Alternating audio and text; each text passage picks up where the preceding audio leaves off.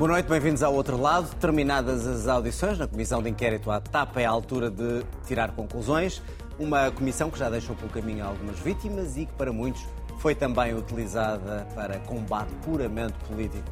A grande questão, uma das grandes questões agora, é saber se vai ou não levar esta comissão a uma remodelação do governo. António Costa a caminho da Moldova para na Hungria para assistir a um jogo de futebol ao lado do polémico Viktor Orban, uma paragem que nunca surgiu na agenda oficial do Primeiro-Ministro. Estes são dois dos temas que vamos debater aqui no outro lado.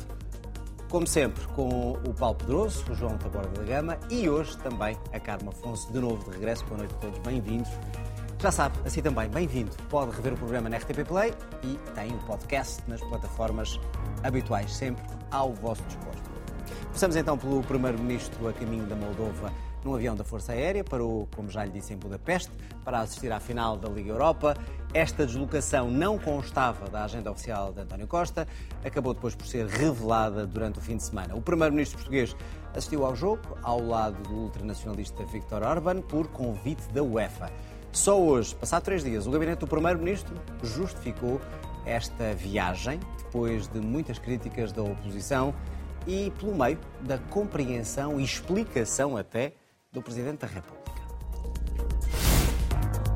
Tendo concluído atempadamente os seus compromissos oficiais em Portugal e situando-se Budapeste na rota para Chisinau, o Primeiro-Ministro teve a oportunidade de fazer uma escala nessa cidade correspondendo ao convite que lhe tinha sido endereçado pelo presidente da UEFA para assistir ao jogo da final da Liga Europa. Ele veio cá a uma audiência e saiu diretamente para a Moldova.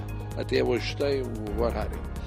E, e, eu tenho a impressão que lhe deve ter ocorrido, olha, calha no caminho, preciso fazer uma escala técnica, eh, porque apesar de tudo não tem autonomia, ou é, é arriscado. Tratou-se de uma escala técnica.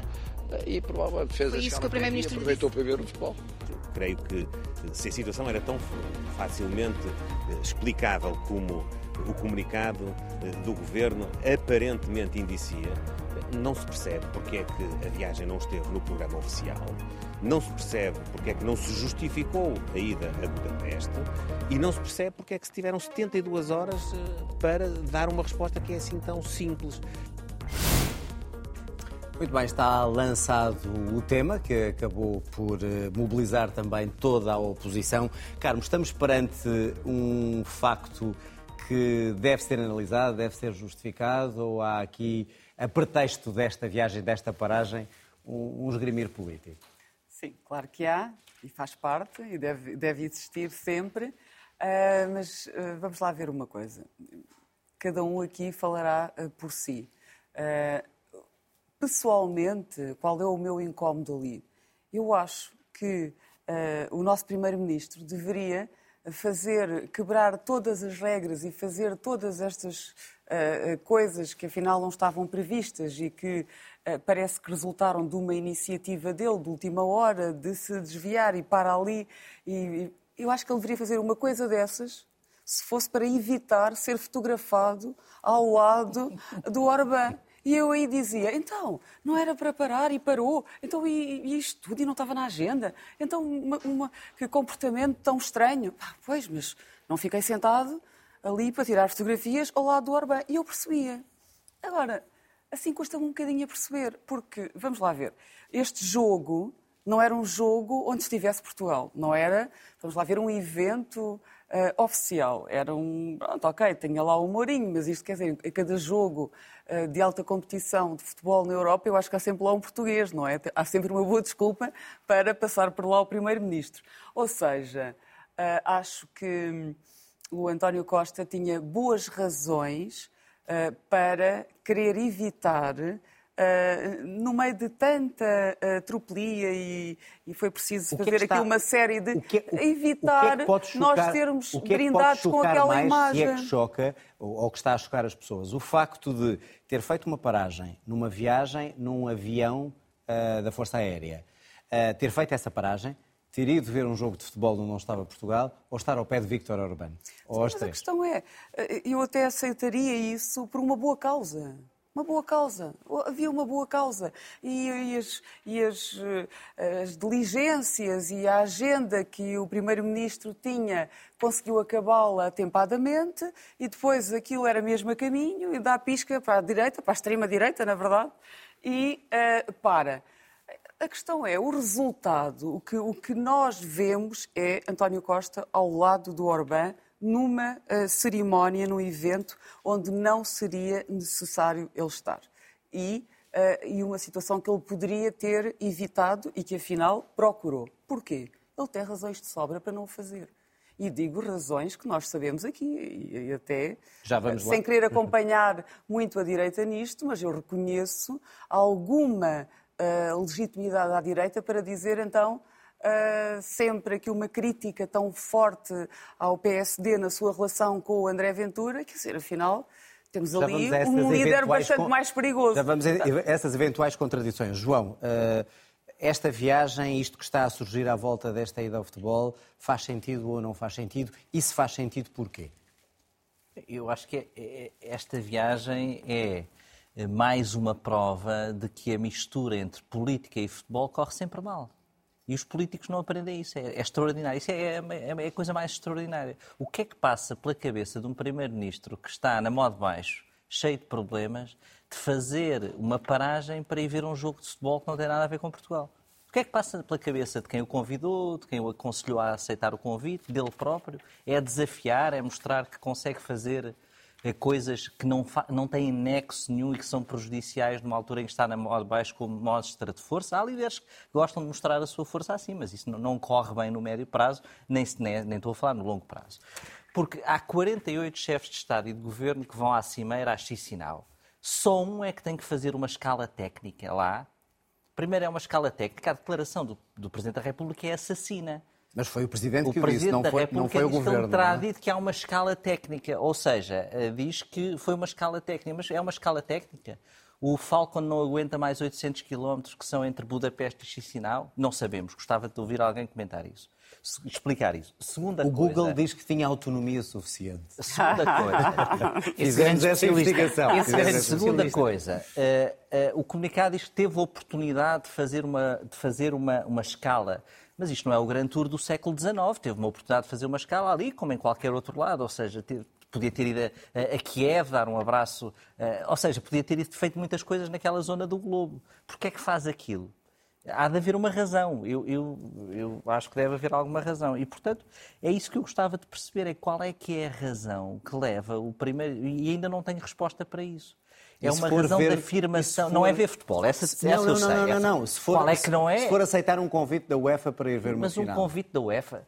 Eu não sei. Bom, nós já tivemos aquele momento eh, trágico do preta de país, que foi aquela conferência de imprensa com o Primeiro-Ministro, Presidente da República, Presidente da Câmara e Presidente da Liga, no, ali no Palácio de Belém, com aquela fonte rococó por trás, a anunciarem, até achei que era ao fim da pandemia, mas não era que ia ser a Liga dos Campeões, ia ser feita aqui a fase final. Tivemos esse momento trágico eh, de comédia de país.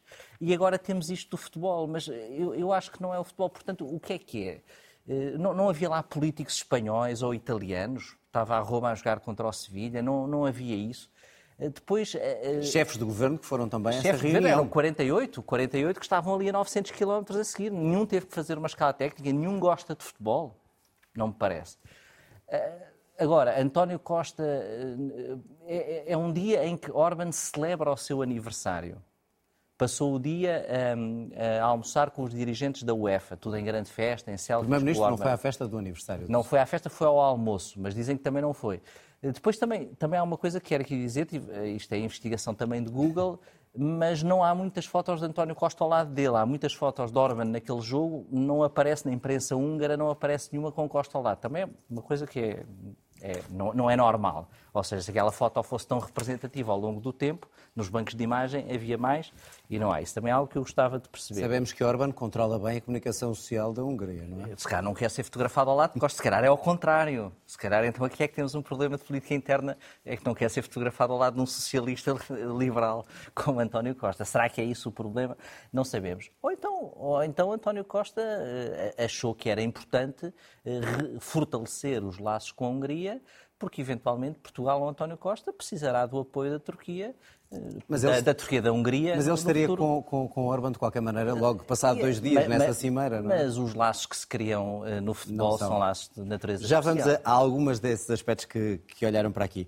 Ahm, faz sentido eh, esta, esta viagem, já agora, Paulo, eh, faz sentido eh, parar para ver um jogo de futebol só porque sim, só porque se é convidado pela UEFA? Eh, não se mediu a dimensão que depois poderia ter? Parar só porque se tem um convite não faz sentido, porque eu presumo que o Primeiro-Ministro, eh, cada convite que aceita, deve ter 150, eh, portanto não é, não é essa a explicação. E dizer que foi convidado, francamente, a mim não acrescenta nada à história. Não imaginava que o Primeiro-Ministro de Portugal entrasse num estádio sem ser convidado.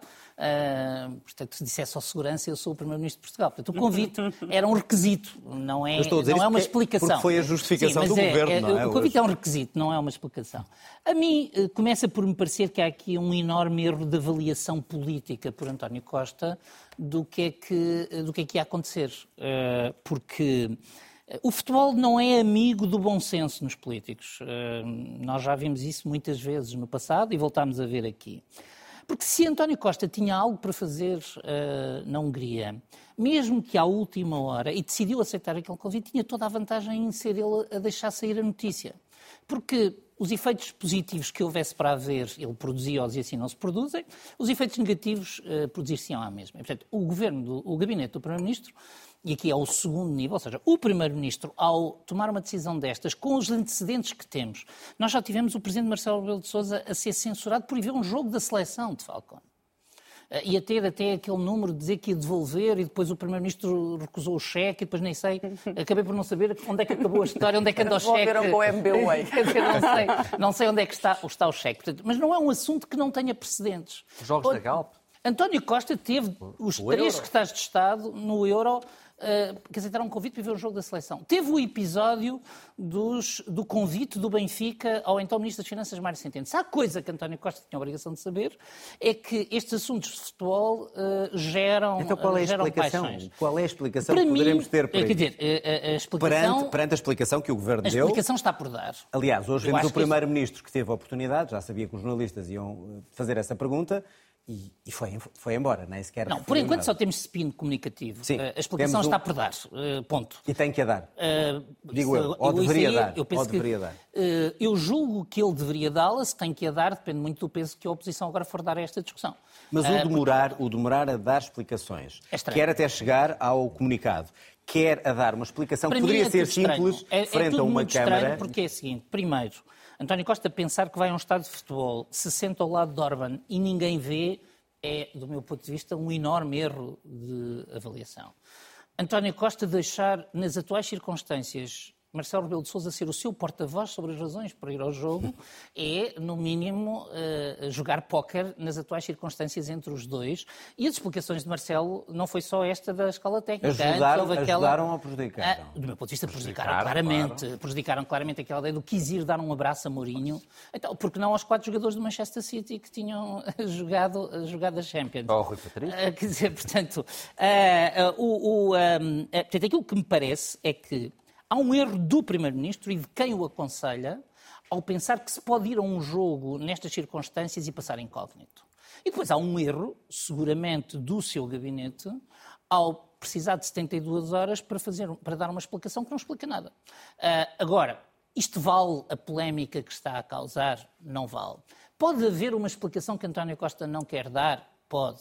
Portanto, eh, forjar laços com Orban pode ser importante para António Costa face claramente a ambições europeias futuras, pode. Mas com isso, António Costa criou, usando uma expressão sua, criou um caso e um casinho Onde, de que onde não necessitava precisava. nesta altura. Carmo, ah, a demora das Eu começo explicações. por contrariar uma coisa Então vamos a isso. que o João disse, que é que o António Costa eh, está na modo baixo. Não está na modo baixo. Mas é claro que não está na modo baixo. Ele é a última pessoa que nós podemos pensar que está na modo baixo. Olhando para as Ele sondagens, está- consegue sobreviver a tudo Ele isso. está mais do que na modo de cima. E ainda por cima, tudo o que ele está ah, de modo de cima tem um valor redobrado, porque ele era efetivamente para estar no modo de baixo.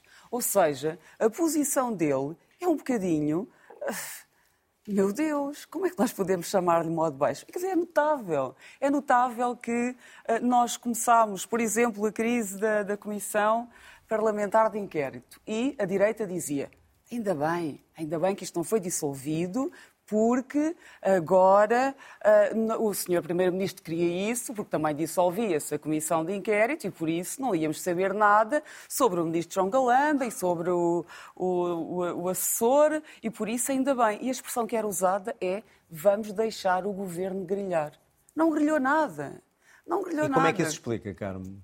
Há várias razões. É um animal político? Já vamos à comissão de inquérito ah, sim, não, Explica-se. Há várias razões. Uma delas que não é a mais importante, é, eh, de facto, a capacidade eh, das pessoas de manter o foco numa eh, coisa que é complexa e que, ainda por cima, cada sessão e cada vez que o novo protagonista é ouvido, não vem a novos esclarecimentos, ficam sempre novas dúvidas. A capacidade das pessoas de focarem nisto, ficam ali uns quantos que adoram mesmo a matéria e que gostam destas, vamos lá ver, andanças políticas. Os outros, os portugueses, não, desligam, mas mas eu nem acho que seja isso. Uh... Mas eu queria pegar na, na, naquilo que há pouco não, não foi concluída. As contradições que lhe são apontadas sobre a posição em relação à extrema-direita. Ou seja, até que ponto o facto de ah, estar com o Orban, o facto de estar ao lado da Orban num jogo de futebol no seu dia de anos, uh, pode ser prejudicial para um primeiro-ministro defensor, como ele é, uh, de certos direitos de, fundamentais e de esquerda, e que são todos, muitas vezes, cilindrados. Isso afeta ou não afeta? Acho que não fica bem. Eu acho que não é consistente. Ou seja, não é consistente com esta uh, crítica uh, que existe sempre e ao distanciamento que o PS, eh, e acho que bem, não é?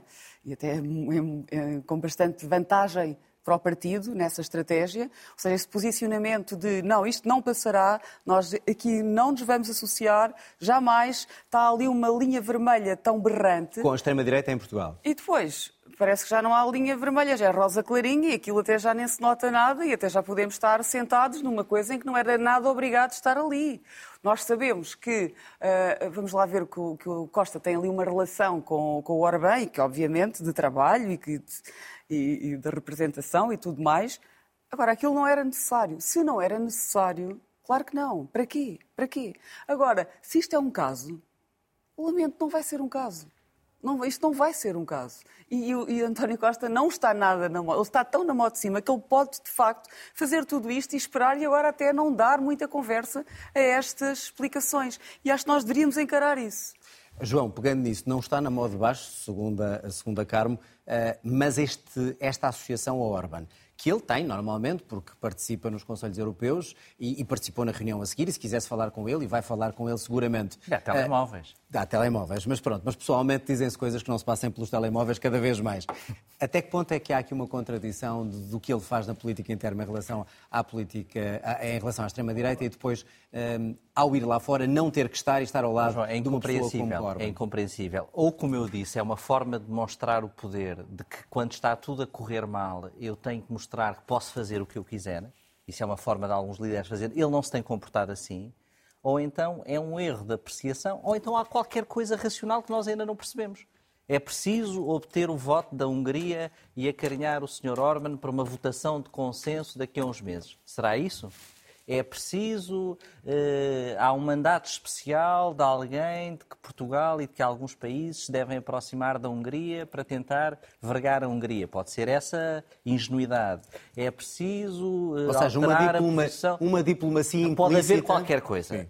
Agora, eh, acho que há outras formas de fazer isso, mas se calhar aquela era a mais inesperada, não faço ideia. Ou seja, ou há uma coisa muito inteligente que nós não estamos a perceber por trás e António Costa dá-se à morte faz esta figura, e eu ponho que essa hipótese possa existir, acho que é residual, e por, porque foi o que o Paulo disse agora, mas porquê é que se demoram 72 horas para explicar uma coisa destas? Porque não tem consequências. Porquê é que se demoram 72 horas para Porque explicar não tem consequências, Não tem consequências. Não, mas eles passam, os políticos passam os dias a explicar coisas sem mas consequências que eles adoram. É as que mas são fáceis tem. de explicar, eles explicam logo, como é óbvio. Porquê é que não explicam? Para fazer suspense? E o facto de António Costa não explicar de viva voz uh, pode adensar ainda mais o caso contra ele e alimentá-lo, pelo menos, por mais uns dias? Eu acho que vai alimentar um bocado, vai alimentar um pouco, porque só não alimenta mais porque é futebol e as pessoas também gostam um bocado de futebol. Mas quando mete jatos privados já não gostam tanto. Quando mete futebol e viagens jato é é o pior. público, é público. Eh, sim, privado não é voo de companhia. Já até público que, também há que- isso. Que custa dinheiro. Uh, Paulo, a mesma questão em relação à extrema-direita. Até que ponto é que uh, isto faz ou não uh, sentido, uh, mesmo que António Costa, e já agora pergunto, se precisaria desse apoio ou se precisar desse apoio numa altura em que se começam a discutir vários cargos da União Europeia, da NATO, etc., e seria uma forma de, dele poder estar ao pé do, do Orban, que tem um voto que pode ajudar, ou haver aqui uma diplomacia subterrânea que nós não sabemos? Pode haver diplomacia e, e eu não acompanho o raciocínio de que há contradição entre o PS no plano interno opor-se ao Chega e no plano externo o Primeiro-Ministro de Portugal relacionar-se com o Primeiro-Ministro da Hungria. Relacionar-se num estádio de futebol ao lado dele no dia dos anos. Relacionar-se com o Primeiro-Ministro da Hungria nas circunstâncias que a diplomacia entender adequadas. Ah, eu não sou um, um admirador de, de certas formas da nossa, da nossa abordagem à política externa, que vimos, por exemplo, no Mundial do Qatar. Não é, não é o meu, a minha visão, mas de facto. Uh, Portugal tem e tem capitalizado isso na Europa e António Costa já demonstrou várias vezes que não tem nenhum problema com isso. A última, aliás, foi nas negociações que levaram depois das eleições europeias, a fixar a questão da Presidente da Comissão Europeia e do Presidente do Conselho. António Costa enfrentou a opinião pública estando ao lado de Orban na questão das sanções à Hungria também. Portanto, eu não creio que... Não há aqui uma contradição? Portanto, eu não creio que seja, que seja isso. Portanto, eu, a posição portuguesa Uh, e podemos discutir Mas não pode não dar aso a essa leitura. Mas a posição portuguesa não. Para o Primeiro-Ministro de Portugal, não há nenhuma diminuição na relação com o Primeiro-Ministro da Hungria. Não há nenhuma comparação com o que aconteceu, por exemplo, quando a extrema-direita chegou pela primeira vez ao poder na Europa e tinha um ministro na Áustria e havia um bloqueio dos ministros. Portanto, nada disso acontece. Acresce. E eu não, não, não, tenho nenhuma informação que me leve a dizer que António Costa esteve a fazer alta diplomacia, mas acresce que ah, isso, o dado da, da importância de Orban depois das eleições europeias é um dado que deve ser ponderado, porque só podemos esperar um reforço dos, dos, amigos de Orban nas próximas eleições europeias. Portanto, só podemos esperar um reforço do papel de Orban nas, na distribuição de cargos e nesse, nesse equilíbrio. Mas se António Costa ia fazer diplomacia, não havia nenhum problema em ter dito. Exatamente. Essa é a minha única questão. Vamos aguardar para saber se há mais explicações ou se o caso vai ou não continuar. Vamos olhar, já falámos aqui um pouco disso também, das audições da Comissão de Inquérito da, da TAP. Terminaram essas audições, prepara-se agora o relatório para determinar o que é que foi feito de errado na gestão da companhia aérea. Para muitos foi uma verdadeira prova política, com várias semanas de desgaste para o governo. Aguardam-se as conclusões para perceber se será agora que o Primeiro-Ministro vai ou não remodelar o governo. Como já vejo a Carmo a abanar a cabeça, pergunto-se também aqui, não foi uh, uma comissão, estas audições, se não foram uma forma de desgaste do governo. Se o governo não fica desgastado com o que ali foi dito, com o que ali foi questionado. Eu, na minha visão, o governo sai reforçado. Desta comissão? Sai reforçado porquê? Porque as consequências deveriam ter sido muito maiores. Porque uh, a oposição, uh, e, e, falo sobretudo do PSD, deveria ter conseguido uh, capitalizar de alguma maneira esta crise política. Deveria ter conseguido alcançar aqui uma posição que de facto não conseguiu. Ou seja. Mas isso não quer dizer que não tenha havido um desgaste. O PSD, se calhar, é que não conseguiu. Uh, Sim, mas isto, cavalgar olha, essa onda. Mas o desgaste que nós estamos a ver aqui, isto tem que ser sempre uma coisa relativa.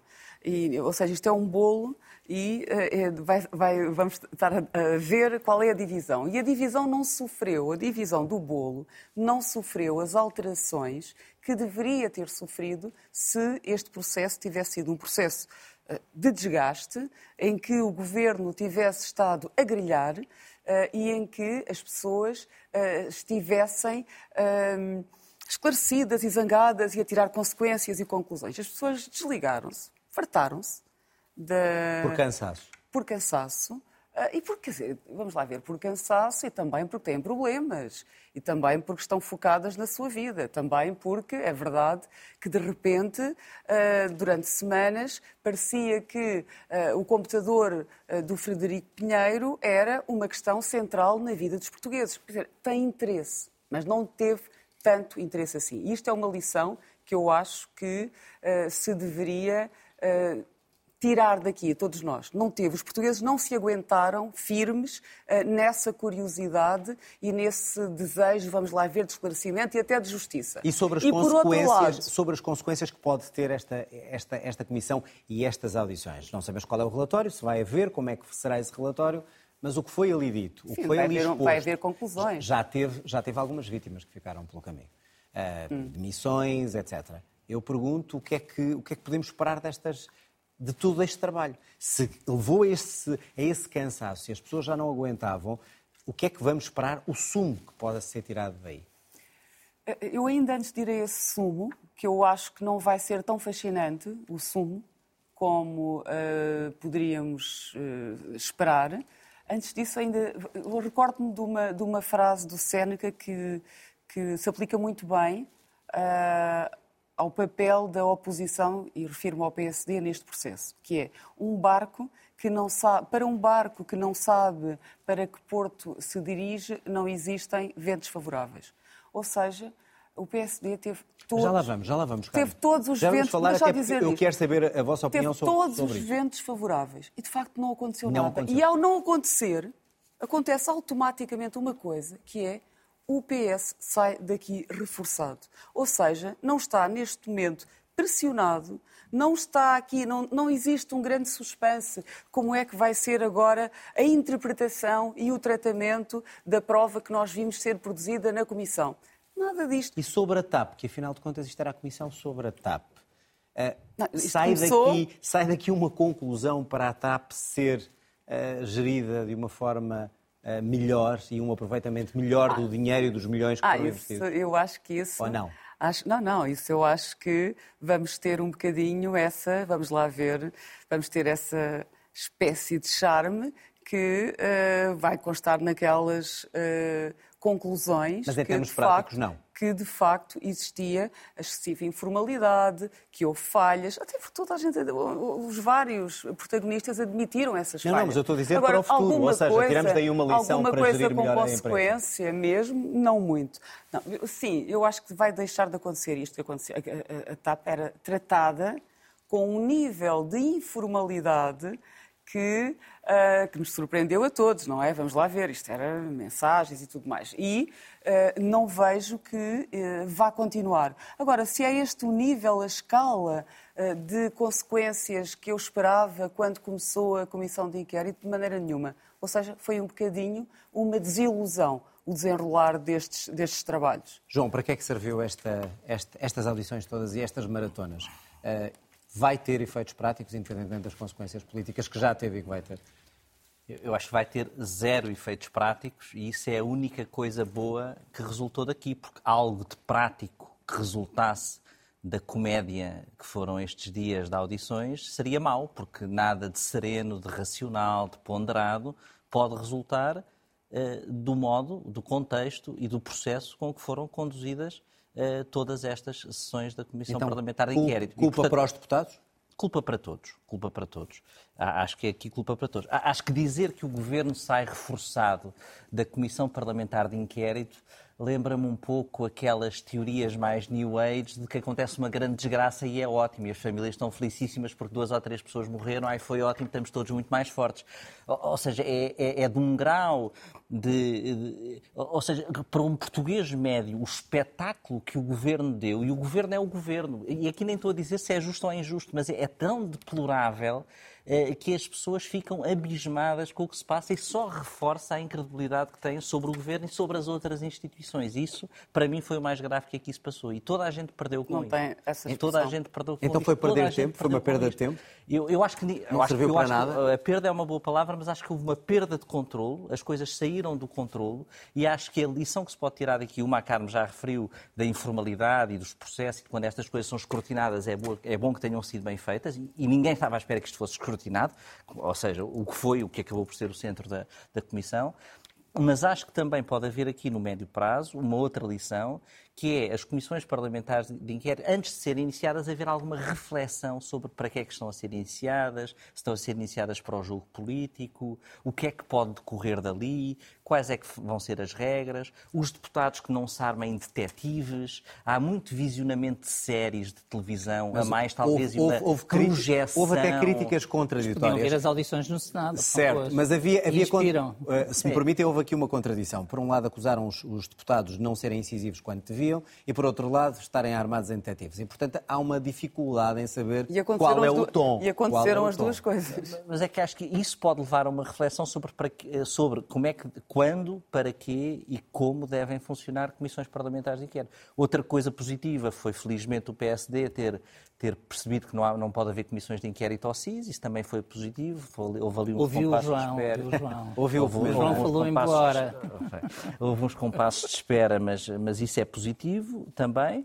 E, e tudo o que daqui se possa retirar deste tipo de lições pelo trágico que foi tudo isto, acho que é positivo. E acho que, e acho que todos têm a aprender, a oposição, o governo, os, a instituição parlamentar como um todo, também o CIS há de retirar as suas lições, o governo a organização dos seus gabinetes. Agora, isto, isto, compensa o espetáculo que foi para todos? Não me parece, sinceramente. E, e, e, e, sinceramente, acho que conclusões retiradas deste processo caótico não podem ser boas conclusões. Não, não podem, ou seja, um processo assim conduzido não pode gerar um output normal, racional, sereno, acionável. Paulo, serviu para melhorar uh, de futuro funcionamentos que não estão corretos e que foram invasíveis no governo uh, e na gestão de uma empresa como a, como a TAP? Eu, quando falámos disso a primeira vez aqui, disse que não esperava nada desta comissão, porque esta comissão, com um período de 20, 2020 a 2022, e que dizia na resolução que a criou duas vezes o nome de Alexandre Reis, não tinha eh, a espessura para discutir as questões sérias e confirmou-se. Então. E confirmou-se. Agora, eh, não, com isto não quer dizer que não haja consequências. Eu penso que há consequências. Políticas ou práticas e, há e económicas? Há consequências políticas, mas que não são as demissões dos ministros. Já vamos porque à regulação nós, como. Porque nós, quando olhamos para isto, convém que façamos um exercício. Onde é que Portugal estava no dia 14 de fevereiro, que é o dia em que o Parlamento aprova esta resolução, e o que é que aconteceu depois? Basicamente, eh, sem comissão de inquérito, não tinha acontecido o rocambolesco episódio João Galamba, porque é um episódio que é criado a propósito de um conflito dentro de um gabinete sobre como responder à comissão de inquérito. E o episódio de João Galamba provoca a maior crise entre o Presidente da República e o Primeiro-Ministro que já assistimos, de desfecho, para mim, ainda incerto. Porque uh, no episódio em que uh, o Primeiro-Ministro diz ao Presidente da República que, por razões de consciência, não aceita a exoneração de uh, João Galamba, toca num poder informal do Presidente da República que o Presidente da República levava muito a sério.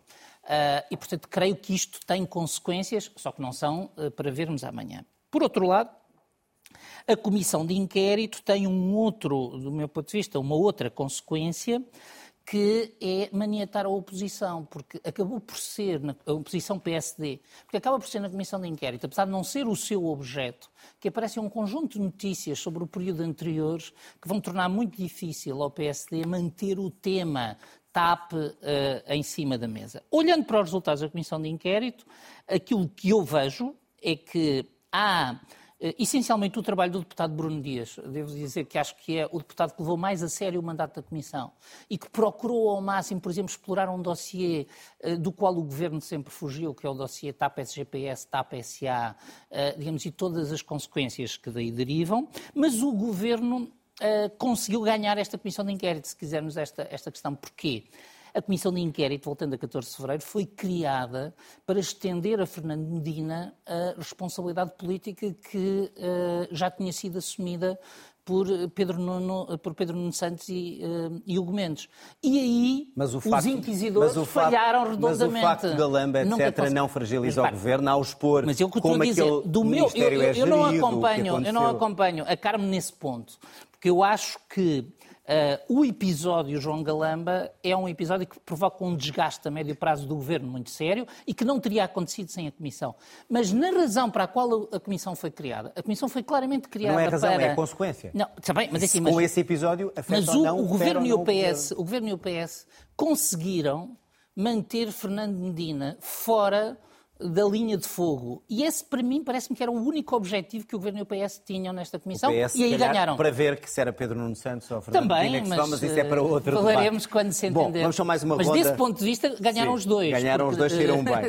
Carmo, ah, quem, depois- esperava, só- quem esperava que Pedro Nuno Santos saísse daqui morto também não conseguiu. Sai se calhar até mais reforçados também. Mas isso... Muito reforçado. Carmo, até que ponto é que eh, agora poderemos ou não esperar uma remodelação do governo? Ouvimos sempre eh, António Costa, se era verdade ou não, a dizer vamos esperar para depois de- desta comissão para eu tomar uma decisão, eventualmente, sobre uma remodelação. É isso ou não? Mas, dizer, o que interessa aqui. Mas vai existir ou não? Ou era apenas uma Eu não, eu não tenho informação privilegiada. O que eu posso dizer é que, eh, se existir uma remodelação, quando ela existir, a menos que mais alguma coisa eh, venha aqui eh, causar, eh, vamos lá ver, impacto, o, que, o que parece resultar daqui é vai ser uma remodelação que o Sr. Primeiro-Ministro vai decidir, não porque está obrigado a fazê-lo, mas porque decidiu, naquele momento, que vai fazer uma remodelação. Ou seja, não é uma eh, obrigação, é quase é o exercício de uma, eh, uma faculdade política, de um poder que É um tem. statement perante o que tem É um statement, é um, é- é um ato de poder. Ah, e por isso, uma remodelação aí, ah, nesses termos, não é nada do que nós estamos, estamos aqui a falar. É toda uma outra coisa.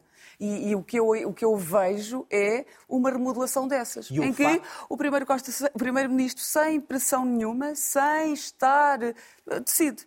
E, o diz, facto do PSD não descolar nas eh, sondagens, mesmo depois de todos estes incidentes e desta Não, é mesmo- dá a António Costa outra perspectiva para fazer outro tipo de remodelação poderia não ser esta? Está à margem. Se vier a fazer. Dá corda. Corda. O, o- o Primeiro-Ministro está com muita corda, porque as coisas não correram bem à oposição. E eh, eu só, só, só reitero isto, repito isto. As coisas tinham de ter corrido bem à oposição, porque isto era um presente para a oposição. E como é que com aquele presente não fizeram absolutamente nada? Nada. Não houve nada. E então, quer dizer, a facilitam muito a oposição vida. eleia-se PSD. Não a oposição de esquerda? Aproveitou Não, bem isso? não, estou a falar da E quanto à oposição. oposição de esquerda, já a agora oposição, eh, estou a falar da oposição PSD. E a oposição de esquerda também, depois das feridas eh, e da separação da geringonça... Eu insisto no deputado Bruno Dias, eu acho que ele fez um excelente trabalho. Acho que Sim, eu acho que, a- que a oposição da esquerda não. Também não capitalizou. Não, foi um trabalho sério, foi um trabalho meritório. Eu acho que até houve boas, bons interrogatórios, melhores do que vi. eh, eh, do que vi eh, ser conduzidos por- pelo PSD e pela Iniciativa Liberal. Houve até um que eu estava a pensar, meu Deus, mas não vão fazer mais perguntas, deixam isto aqui. E deixaram. Eh, Mas, mas esse não foi na, na outra comissão. Bom, tem, se tem que avançar, Não, não, porque não conseguimos ir ao terceiro tema e ele é muito importante.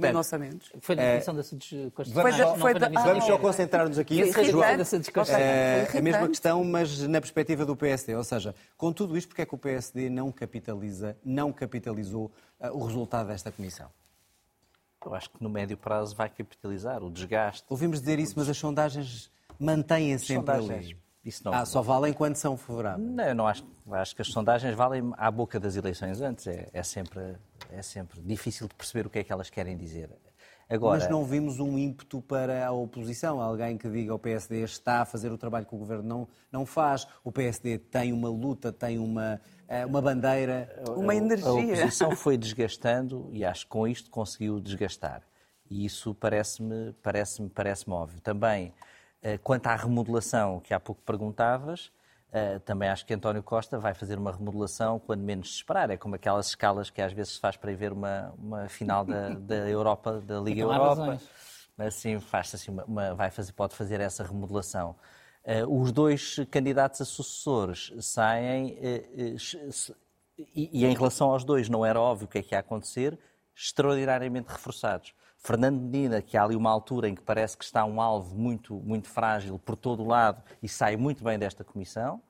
E, e, Pedro Nuno Santos não sai tão mal como se podia pensar e tem, tem uma boa prestação no mas fim. Mas o PSD também não sai reforçado. É que eu quero voltar ao PSD. Mas, mas, eu acho que o PSD no médio prazo sai reforçado, porque é impossível uma confusão destas não Vai depois por beneficiar. É aí eu diria a oposição como um todo, porque não, não beneficia só um partido, o desgaste beneficia proporcionalmente os outros partidos. Vamos, vamos aguardar para isso mesmo. Uh, a questão da, da remodelação. Uh, é António Costa a fazer uma remodelação? Será diferente por causa uh, de a oposição não ser reforçada?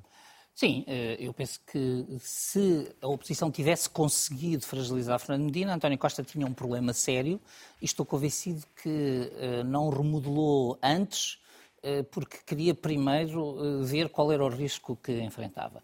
Dito isto, eh, eu parece-me que há tantas vozes do governo a dizer que não vai haver remodelação que eu começo a pensar que não isto, vai haver remodelação. não que isto quer dizer que vai haver. começo a pensar que isto é uma cortina de fumo, mas não tenho, como diz, não tenho também nenhuma informação privilegiada.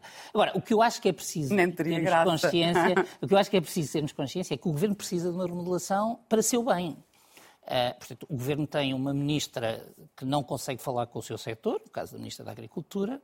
O Governo uh, tem um ministro que está sitiado uh, e que a cada dia parece que procura dar mais razões para convencer. Os, a última resposta ao Presidente da República foi um bom exemplo. Dá mais razões de que não percebe as circunstâncias em que está. E há outros casos Repare, o, o, erro de o governo no aniversário dos, eh, dos incêndios. De. Não ter percebido que não poderia não estar lá ninguém, sejam quais forem os acontecimentos bastidores. E depois, eh, quem é responsável? voltamos a, e, e voltamos a isto. As infraestruturas de Portugal abrem um memorial as infraestruturas de Portugal, de certeza comunicaram ao Ministro das Infraestruturas. E ninguém se lembrou. E, portanto, a mim o que me parece é que António Costa vai fazer essa remodelação quando ele achar que tem as melhores condições. Eu estou convencido que se ele quiser levar alguém do Governo para o Parlamento Europeu, tem que o fazer com alguma uh, antecedência e custa-me a acreditar que António Costa deixe esta situação arrastar-se por muito por tempo. tempo. A menos que se vá mesmo embora em 24. E, os tempos são outros. E para um cargo europeu, e se calhar e aí com o apoio tempos, do Orban. se calhar aí o tempo político muda, não é? Bom, rapidamente, até porque esta, de facto, este é de facto um dos assuntos que nos preocupou também esta, a semana passada e esta semana, os jovens licenciados em Portugal a sofrerem uma perda no poder de compra de 6% no ano passado. A diferença salarial entre estes jovens com ensino superior e os que completaram o secundário atingiu mesmo mínimos históricos. Um exemplo, em 2011, um jovem qualificado em Portugal ganhava mais 51% do que um jovem que tinha apenas o secundário, mas agora essa diferença situa-se em 27%. Uh, eh, apenas alguns dados uh, revelados pelo relatório do Estado da Nação da Fundação José Neves. Carmo, uh, independentemente dos números, sabemos que em Portugal a maior parte dos portugueses estão a perder o poder de compra, por variedíssimas razões, mas quando olhamos para estes números e olhando para o ano passado ainda e ver os jovens qualificados a perder poder de compra, sabemos a dificuldade que têm em ter um bom ordenado. E no estudo, os estudos cada vez mais a dizerem menos em termos salariais, um, o que é que estamos a fazer mal e porque é que neste país começa a não ser para jovens? Uh, eu acompanho uh, o que disse o presidente da Fundação. Uh, ele disse que há aqui um convite uh, à imigração e, e eu, eu, concordo com ele, concordo que existe. Porque estamos a falar dos jovens mais preparados. São jovens mais preparados. Estamos a falar, e isto é muito importante, de um contexto em que houve uma perda salarial generalizada. Ou seja, não estamos aqui a dizer que, bem, eles subiram, foram subindo e ah, os, os, licenciados subiram menos e por isso houve ali uma aproximação, porque os jovens com o ensino secundário, esses subiram mais. Não, não, nós estamos sempre a falar em descidas. Estamos a falar sempre no campo da desvalorização salarial. salarial. E isto é muito relevante, porque eu li uma opinião que até era interessante, a opinião uh, lia no público uh, uma opinião de, de, um, de, um, de, alguém que dizia que, ah, mas isto até é bom. Isto é, é uma boa notícia, porque afinal, então, os jovens do secundário, uh, com, com o ensino secundário, estão a ganhar muito melhor. Quer dizer, calma, nós estamos num, em anos seguidos de perda de salário, porque os salários não acompanharam a inflação. Portanto, não existem esses fatores positivos. O que nós temos é um país que está a braços com a possibilidade de algumas das pessoas que poderiam fazer do país o melhor país estarem seriamente a ponderar uh, irem-se embora. Nós já temos ouvido uh, este problema ser uh, apontado e ser discutido, e, sobretudo, muito, muito à direita. E quando a direita o faz, normalmente associado a, pois, eles fogem porque têm uma carga fiscal altíssima e, por isso, é, é quase vão, vão em busca de cargas fiscais melhores o que me parece que uh, não é uh, certamente a razão determinante para estes jovens. Qual será a razão determinante? Os baixos salários. Então qual é o problema que Portugal tem? O, o problema que Portugal Mas tem é o mercado. Dizer que as empresas não querem ou não podem pagar? O que nós temos é um problema não de... pagam. O que nós temos é um problema de mercado. Temos um problema de salários baixos. Este problema é absolutamente. Ele transcende desde os jovens desde os jovens que têm muita formação, formação superior, aos jovens do secundário e até aos jovens que não têm formação nenhuma, onde nós vemos os empregadores dizerem, espantadíssimos, mas não há mão de obra. Nós aqui estamos a precisar de pessoas e não conseguimos formar uma equipa. E não fazem aquilo que é uma relação que tem de ser estabelecida entre os salários que estão a oferecer às pessoas Uh, e uh, essa escassez. E essa escassez. Tem que Por distribuir isso, só o tempo, Carmo, porque senão... É, mas só para reforçar isto, nós temos um problema no mercado. No mercado. Não é na fiscalidade, é no mercado. João, é mais preocupante uh, saber que os licenciados estão cada vez a perder mais poder de compra do que outros jovens? Eu acho que é sempre positivo quando uh, certos grupos ficam melhor, não é? E os salários menos qualificados estão, estão comparativamente melhor. Era bom que todos estivessem muito melhor, não é? Mas isso é, é a parte positiva, ou seja, a subida do salário mínimo puxou nos trabalhos menos qualificados, trabalhadores menos qualificados, uma subida do salário do seu rendimento médio. Isso é positivo, isso é positivo. Podia ser melhor, devia ser melhor, continuamos abaixo da média, mas isso é a coisa que mexeu melhor. Eh, há essa, essa diferença eh, acentua-se, há uma parte que se acentua porque vem de baixo, do efeito de cauda, há outra porque não sobe. Eh, a questão, de, a questão fundamental e que o estudo identifica, e depois nas soluções, claro que não é tão preciso como porque não há soluções mágicas, é porque é que isso é assim. É por, porque é que nós somos um, porque é que há um problema de salários. Isso é que é a questão. Então, a questão é a questão uma, da produtividade. Uma pergunta mais prosaica: porquê é que as empresas não pagam então melhores salários? É, é, a esses jovens? A resposta que é dada, a resposta que é dada pela economia, o Paulo, especialista nessa área, explicará melhor, é uma questão de produtividade. O problema é que o mundo ocidental está com um problema de produtividade há 20 ou 30 anos. O mundo todo, não é o mundo ocidental. Sim, o mundo todo. Mas mais aqui, não é? Porque nós que estamos ninguém... melhor, do... nós partimos melhor, de uma base portanto, melhor. Já, já, estamos a decrescer e ninguém anos, consegue é? explicar. E ninguém consegue explicar porque é que o desenvolvimento tecnológico e a digitalização, e eu acho que nisso há alguma ingenuidade naquele estudo, parece-me, parece-me, porque é que a digitalização e todo o investimento que é feito e todas as mudanças que houve nesta, nos últimos anos não se refletem num aumento de produtividade. E ainda ninguém conseguiu. Há explicações, tem a ver com a inversão da pirâmide etária, tem a ver com não aposta nos setores concretos, onde há menos produtividade.